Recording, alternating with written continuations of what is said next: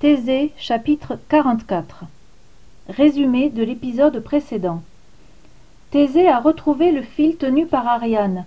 Grâce à lui, il a pu gagner la sortie du labyrinthe et ramener sains et saufs ses compagnons. Il leur faut s'enfuir au plus vite. Les jeunes gens échappés du labyrinthe couraient à perdre haleine. Ils couraient sans un mot. Leurs silhouettes se fondaient dans la nuit noire. Quand ils atteignirent le port, tout était silencieux. Les majestueux navires du roi Minos étaient tous sagement alignés, prêts à lever l'ancre à tout moment. Ces bateaux faisaient la fierté du roi Minos. Le soir où il avait accueilli Thésée à sa table, il n'avait pu s'empêcher de ricaner. Hum, même si vous sortiez vivant de cette épreuve, vous ne pourriez jamais m'échapper. Les bateaux de ma flotte sont les plus rapides du monde. Ils vous rattraperaient en un rien de temps. Thésée se souvint de ces paroles en découvrant les navires crétois sous la pâle lueur de la lune.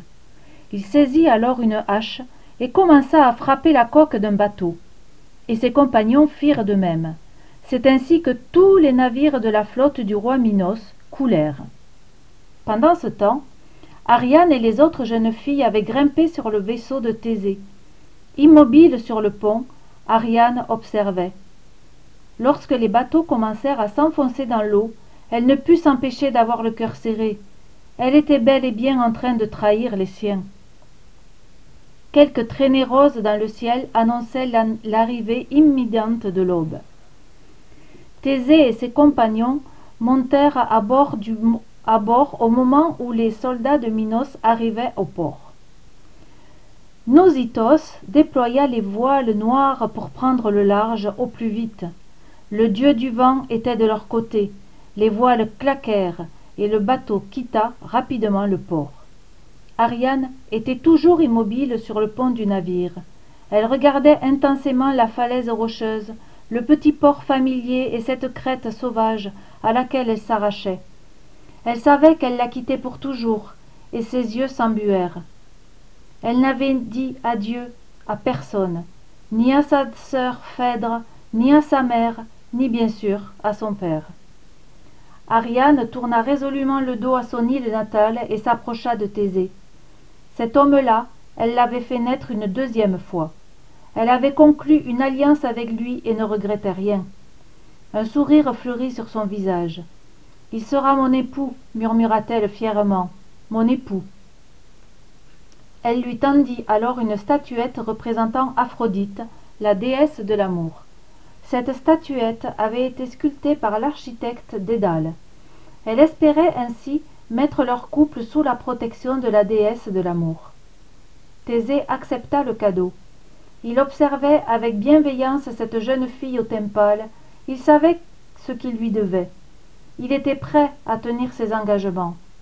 Il éprouvait pour elle de la reconnaissance. Mais était-ce de l'amour? Bien sûr, il l'avait embrassée le premier soir de leur rencontre. La force et la grâce de la jeune fille l'avaient ému. Il avait accepté son aide et promis de l'épouser. Pour autant, Thésée ne sentait pas vibrer en lui cette chose mystérieuse qu'on appelle l'amour. Il se revit, questionnant Conidas, son maître, Comment sait-on si l'on est amoureux? Et le professeur lui avait répondu On ne le sait pas, on le sent. L'amour n'est pas une connaissance, c'est une sensation. Si tu te poses la question de savoir si tu aimes ou pas, alors passe ton chemin. C'est que l'amour ne t'habite pas. Thésée regarda le visage de la jeune fille tourné vers lui, un visage confiant et heureux. Il l'attira doucement contre son épaule et chassa ses doutes. Le voyage du retour commençait sous de bons auspices. Les Athéniens étaient euphoriques. Qu'ils regagnent leur terre vivant était un miracle. Tout était prétexte à rire et à chanson. Aucun poursuivant à leur trousse, une mer calme, du vent dans les voiles. Ça ne va pas durer, annonça Nosithos, mais personne ne l'écouta, pas même Thésée. Leur relation n'était plus complice du tout. En remontant à bord, Thésée s'était précipité pour raconter au vieux marin la fin du Minotaure. Tu sais, lui avait dit Thésée, il ne s'est pas vraiment défendu. C'est toi qui avais raison. Il avait envie d'en finir avec cette vie de solitude et de douleur. thésée espérait recueillir de la bouche de nosithos une approbation car depuis qu'il avait tué le minotaure tout le monde l'en félicitait. Mais thésée avait besoin de justifier son acte à ses yeux. Étrangement le vieux marin garda le silence. Thésée insista. C'est toi qui m'as révélé ces souffrances. Nosithos continua à fixer la mer sans répondre.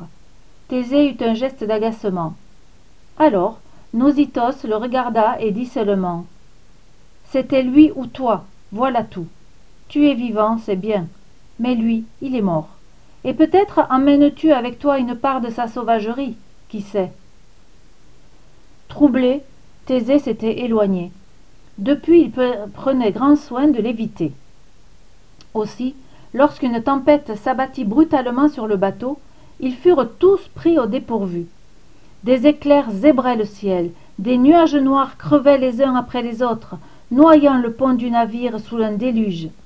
Le bateau était chahuté de tous les côtés. Bien des jeunes gens étaient victimes du mal de mer. Mais la plus malade de tous c'était ariane. La jeune fille était livide encore plus pâle qu'à l'ordinaire. Elle tremblait de tous ses membres. Rien ne semblait la soulager. Elle était si malade que thésée prit peur allait-il lui arriver malheur? À suivre